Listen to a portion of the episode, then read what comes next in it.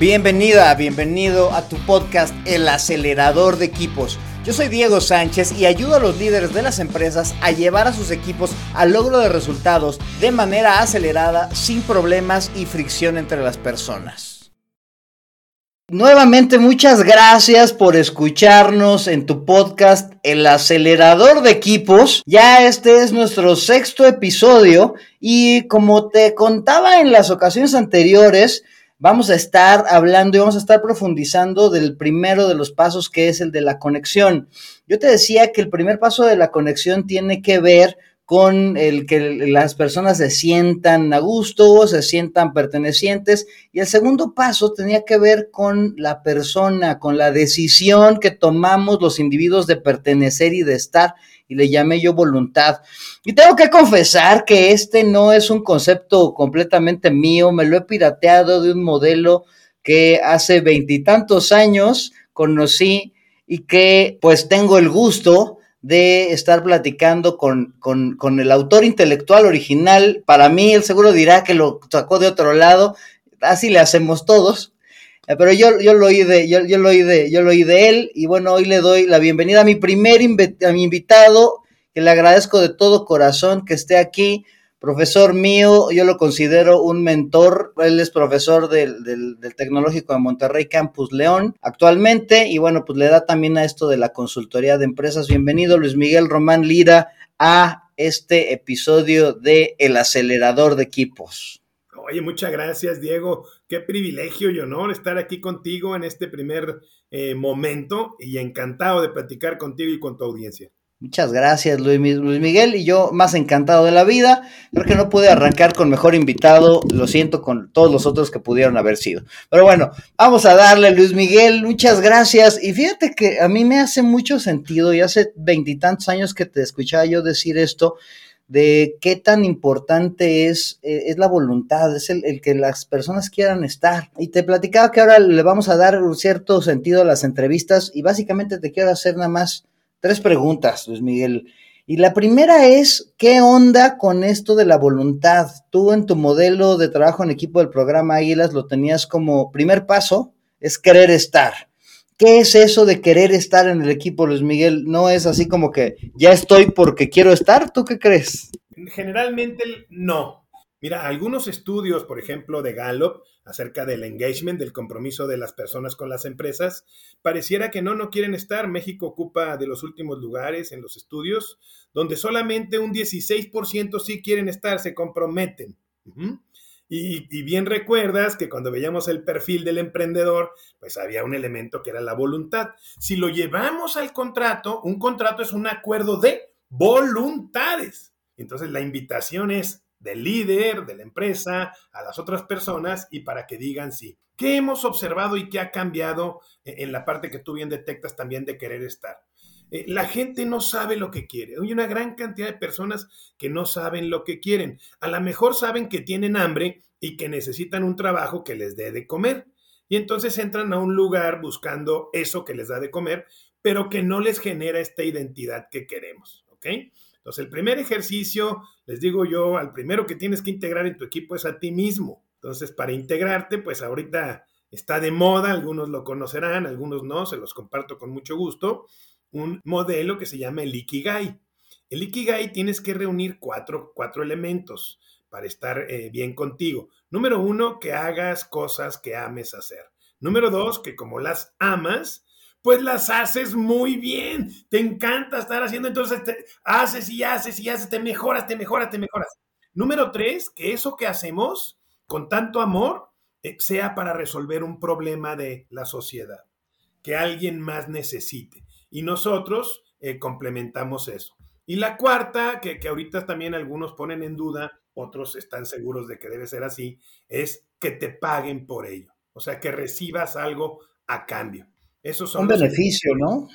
Del Ikigai. Sí, pueden ser beneficios, pero también este, que recibas eh, algo con lo cual tú puedes vivir.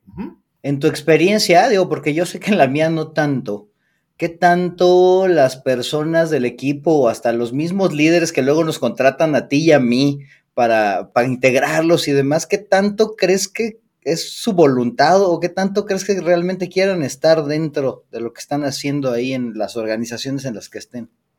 Mira, el, más comprometido generalmente es el dueño, ¿no? El CEO o el director general, porque él va por resultados. O sea, la exigencia para ellos es muy alta.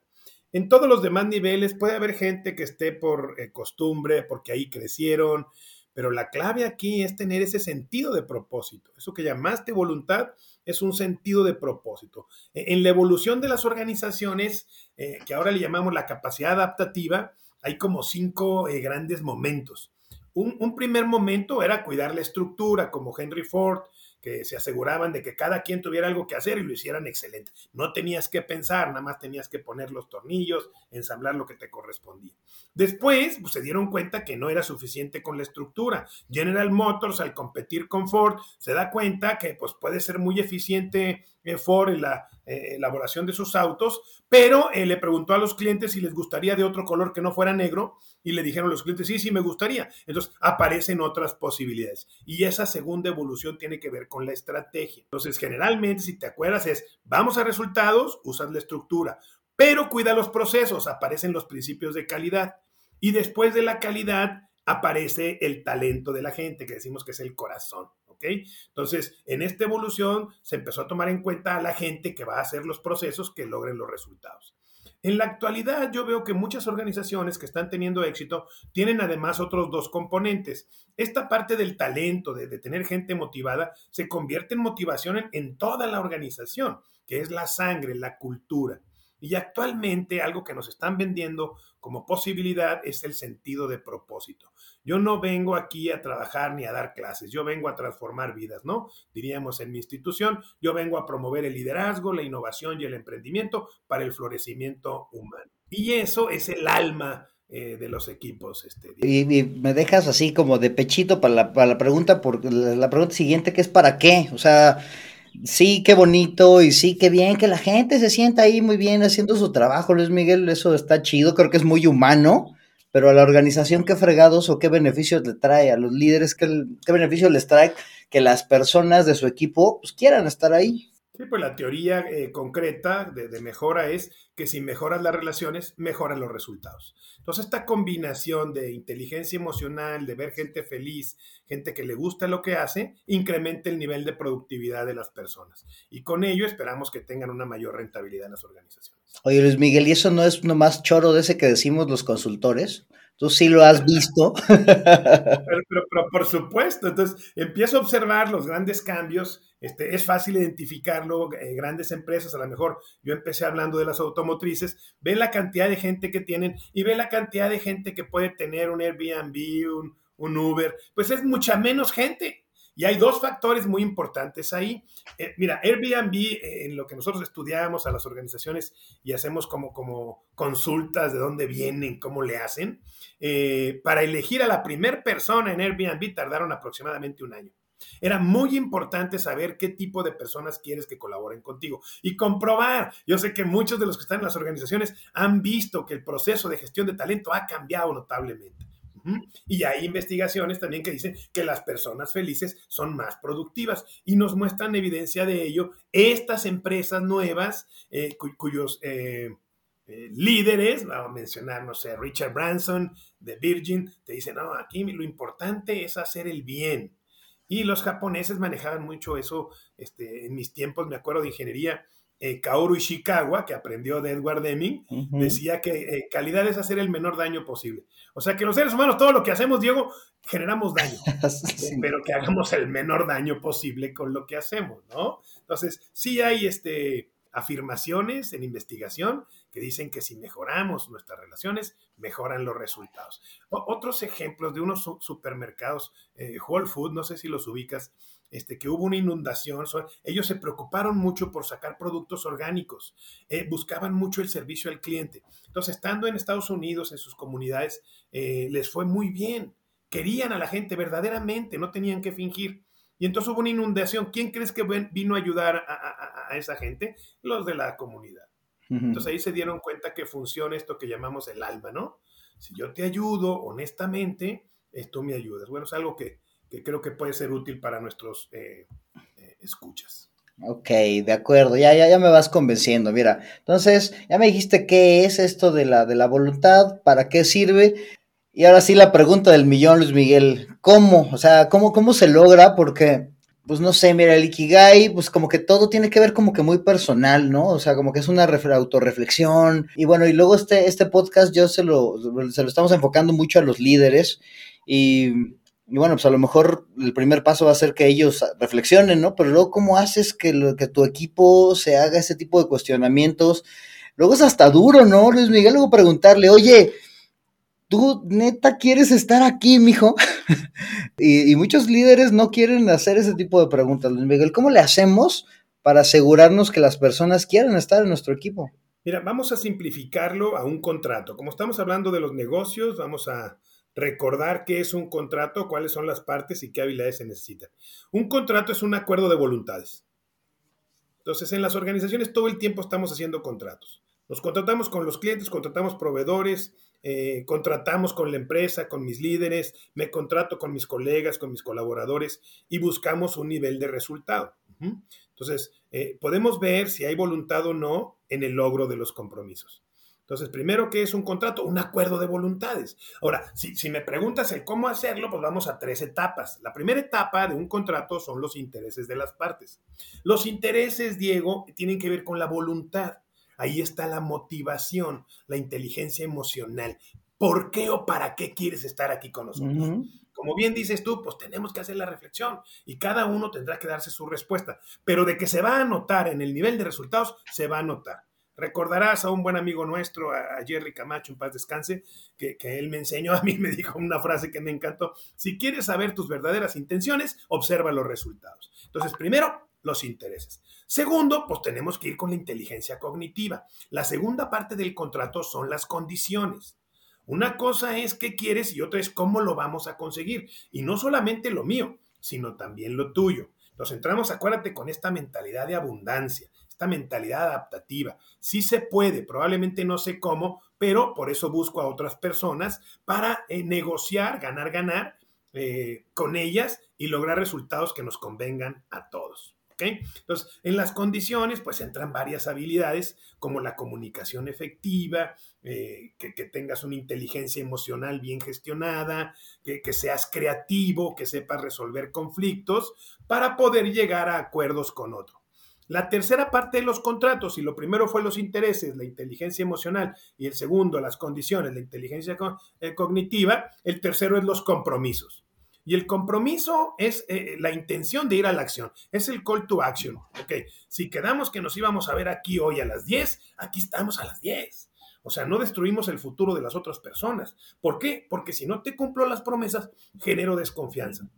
Y la desconfianza me invita a romper la relación y entonces tenemos que darle seguimiento. Sería a través del contrato, Diego, ayúdame a ver cómo lo percibes y podemos eh, puntualizar si tú detectas que algo sea relevante o que hay que aclarar. Mira, fíjate que lo que yo me he dado cuenta después de tantos años ahí dándole a los equipos y andándole, dándole lata a la gente es que a final de cuentas es una conversación, ¿no? O sea, lo que se tiene que tener es una, es, es una mugrosa conversación que gran parte de las veces que nos contratan, Luis Miguel, ¿a poco no nada más es que vamos y les hacemos las preguntas y los ponemos a que platiquen entre ellos? Y creo que esta es una conversación que debe, que debe sostener el líder del equipo y que yo creo que muchas veces se da como por sentado que sucede, ¿no? O sea, ah, ya está aquí el tipo, bienvenido, ya me lo mandó reclutamiento, órale, pues ese es tu, ese es tu cubículo y a jalar, hijo, ¿no? Y no está toda esta, toda esta parte del contrato que a mí me, me gusta el concepto como tal, pero que a final de cuentas es una conversación a la cual luego se le tiene que dar seguimiento, ¿no? Fíjate, desde la quinta disciplina ubican algunas eh, organizaciones inteligentes. Eh, una de las cinco disciplinas es el aprendizaje en equipo. Entonces, los investigadores pues encuentran también que este tema tiene dos tipos de conversaciones, Diego. Eh, uno es el diálogo. Esto que hacemos en las dinámicas de integración, que a muchos les parecen simples, son muy importantes, porque tengo que saber quién eres. Yo no puedo motivar a quien no conozco. Tengo que conocerte para poderte motivar. Pero en la segunda parte son las discusiones. Ellos le llaman discusión experta, pero es las decisiones. O sea, empezamos con un diálogo y yo puedo saber si soy manipulado o me quieren manipular eh, o si yo también pretendo manipular a alguien a través de la conversación. Por ejemplo, eh, si yo no te pregunto tus objetivos, te estoy manipulando. Si yo no pregunto cómo te gustaría que lo hicieras, te estoy manipulando. Si yo solo te invito a que veas mis intereses, hazlo por el TEG, hazlo por la empresa, hazlo por nosotros, si no me preguntas nunca eh, eh, por qué o para qué yo, entonces eh, hay un proceso que llamamos manipulación. El verdadero liderazgo es una invitación y el invitado tiene que notar en él que se interesan. Entonces, si yo te pregunto, oye, ¿y tú qué quieres lograr y por qué lo quieres hacer y en qué te puedo ayudar? Entonces la, la confianza cambia. Y yo creo que tú también lo manejas, eh, este, ya la neurociencia nos dice en la evolución de nuestro cerebro, aquí en nuestro cerebro reptil, pues tenemos una alerta, ¿verdad? Que dice, no, ni me escuchan ni me preguntan, no, ni me sonríen, ya me dio miedo. Y entonces el miedo me hace ofrecer resistencia. Claro, algo se trae ese señor. Exacto, muy bien la conversación, de hecho conversar quiere decir bailar con, para los chilenos, te acordarás de eh, Rafael Echeverría, conversar es bailar, digo, hay varios ahí, este, Fernando Flores, Maturana, eh, amigos chilenos que eh, después eh, Rafael se fue a Estados Unidos y desde ahí promovió su, modelo de coaching. Hablan de conversar, es una danza. Y tú lo dices bien, es una conversación. Ahora, dos peligros en la conversación. Número uno, que, que tengas mucha ansiedad, o sea, que no quieras conversar porque sientes que pierdes el tiempo. Mucha gente se atrapa en la operación. No tengo que hacer juntas para conocer a la gente. Tengo que estar con la gente, observar, escuchar, darme cuenta de lo que pasa con ellos. y, la otra, el, otro factor es que hay gente que abusa del uso del tiempo. Podemos hacer eh, conversaciones que se alargan, que salen del tema. Las juntas son un ejemplo clarísimo. Eh, platicas con las personas de las empresas, odian las juntas, son muy improductivas. Por eso aparecen ahora las metodologías ágiles para que podamos resolver, eh, lograr los resultados en el menor tiempo posible. Híjole, bueno, y aquí creo que nos podemos ir ahí a cinco mil temas más. Digo, me gustaría nada más como que, como que cerrar esto, esto, esto de la voluntad en la cuestión, bueno, o por lo menos yo le veo que sí hay responsabilidad de todas las partes, ¿no? O sea, cuando yo soy parte de, yo soy miembro de un equipo, tengo que hacer el análisis del equipo y de la situación para ver si estoy en el lugar correcto, ¿no? Y luego yo como líder del equipo, pues tengo que ayudarle y asegurarme a que las personas que están en mi equipo, pues también sean personas que quieren estar dentro de mi equipo, ¿no? Y la herramienta aquí que nos mencionas es generar este contrato con estas tres fases que nos acabas de describir. Es correcto. Mira, otra forma sencilla para los empresarios. Estamos en el mundo de los proyectos. La gente, dicen, algunos, yo no estoy tan de acuerdo, que eh, los nuevos colegas que van a llegar a las organizaciones, los jóvenes, no quieren estar mucho tiempo en una organización. Imagínate, o sea, si hay teorías de que no, pues ni siquiera te cases para toda la vida. O sea, cada siete años puedes cambiar de, pareja. O sea, hay diferentes eh, eh, visiones. Para mí no, para mí es, vamos a estar en proyectos y yo puedo estar en diferentes proyectos en la misma empresa. Entonces, fíjate los cinco elementos del proyecto y coincido con lo que tú dices tengo que entender que tengo el proyecto en mis manos. Entonces, ¿qué tenemos que tener? Un objetivo compartido. Número dos, una estrategia compartida. Dijimos, cuida el, resultado, cuida el proceso, gente competente, cuida a las personas y cuida los recursos, recursos materiales y recurso tiempo. Entonces, en los proyectos buscamos entender lo que queremos hacer y tiene que ser compartido. Y el más difícil de todos, que haya un beneficio compartido. Esto le va a doler a los empresarios porque no hay una repartición justa de utilidades. ¿sí? Hay mucho disfraz de, lo que pasó y ellos crecen, eh, eh, esto es a nivel mundial, y, crecen mucho, pero su comunidad y sus colaboradores no crecen en la misma proporción que crece el empresario. Entonces, eh, se supone que en las distintas leyes, en la nuestra también dice, que la utilidad debe ser repartida entre quienes la generan. Entonces sí sé que puede haber porcentajes distintos, pero el reparto de utilidades es una clara señal de que el equipo está funcionando adecuadamente. Ok, compartido, es lo que me gustó. Eh, entonces también, y, volviendo a la, a la, cuestión original, ¿no? Entonces, el querer estar debe ser una cuestión compartida y para mí debe ser como que de las partes esenciales, como si no está ese check, pues todo va a funcionar mal, ¿no? O sea, ya de ahí no va, de ahí no va a salir, ¿no?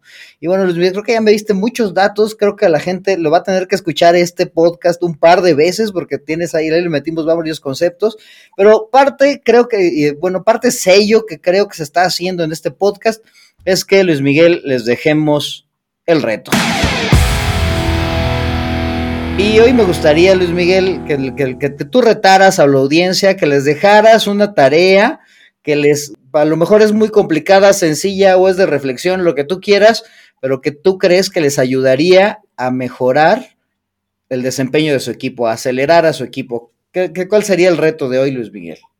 El primer reto que tenemos que tener en un equipo es conocernos, Diego. Los invitamos a todos los que están escuchando. Eh, tiene dos inteligencias, la inteligencia intrapersonal. ¿Realmente quieres estar en ese lugar? Reconoce por qué estás ahí. Yo vengo del fútbol. Entrenáramos cuatro horas diarias, de, de una a cuatro de la tarde, a veces hasta las cinco. Hacía un calor de los mil demonios ahí en Torreón, o sea, impresionante. Tú le preguntabas a cada uno de mis colegas, ¿y por qué están aquí? Porque quiero, porque me gusta, nadie me obliga. Nadie. Y yo después eso con los equipos del TEC de Monterrey, cuando me invitaron el proyecto a ser todos campeones, bajaba al vestido y le preguntaba, ¿tú por qué estás aquí? 99.9%, Diego, solo una persona contestó algo diferente a porque me gusta. Y dijo, porque me invitó un amigo. Ese fue el único extraño. Hombres, mujeres, de las categorías juveniles, medianas y, universitarias, este, todos porque me gusta, porque yo quiero estar aquí. Este es mi lugar. Este es el, primer gran reto que tienen que reconocer. Y segundo, que hagan este ejercicio de ir con la gente y preguntarles también, oye, ¿y tú por qué trabajas en esta empresa? Oye, ¿y tú por qué te contrataste aquí? Y si ya está ahí y a lo mejor está en un nivel, ¿te acuerdas? Eh, y todos ellos también lo saben, la, la teoría de motivación de Abraham Maslow, pues a lo mejor algunos estarán por las necesidades básicas, a lo mejor otros por las necesidades sociales pero lo que nos puede ayudar es las que tienen sentido de propósito, que están en la parte alta eh, de la jerarquía de necesidades. Algunos hablan de invertir la pirámide. Tú y yo sabemos, los empresarios también hay gente, no sé, me a la mente muchos, pero mencionemos uno que todos conozcan.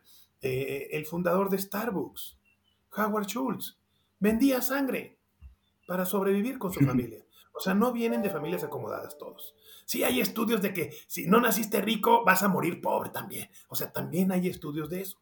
Ahora, nosotros tenemos que elegir sobre cuál queremos operar en nuestra conciencia y nuestra voluntad. Serían los, las recomendaciones, Diego, muy sencillas. Reconócete por qué estás en ese lugar y identifica con tus compañeros en el equipo profesional, laboralmente hablando, este, por qué están. Creo, creo que te puede dar información para comportarte de una manera diferente. Gracias, Luis Miguel. Yo lo resumiría así de primero, cuestiónate tú si tú quieres estar. Paso número uno. si te respondes que no, sí te tienes que hacer unos cuestionamientos más, ¿no?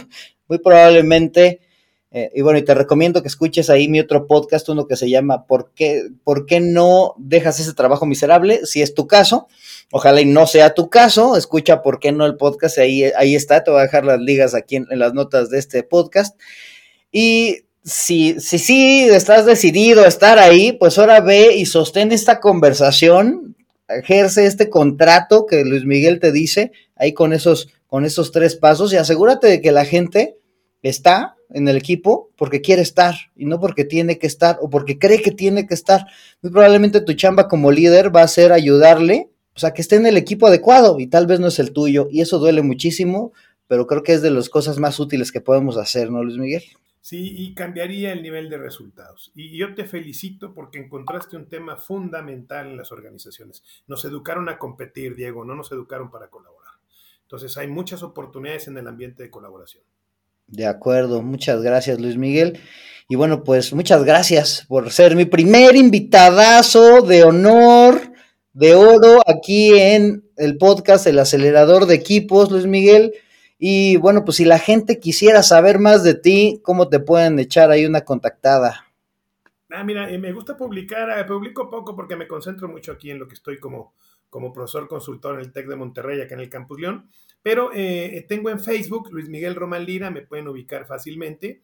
O en caso de que quieran compartir algún tema o que yo les comparta algún material, me pueden localizar en el TEC de Monterrey, luis.roman arroba tech MX. Un privilegio, Diego.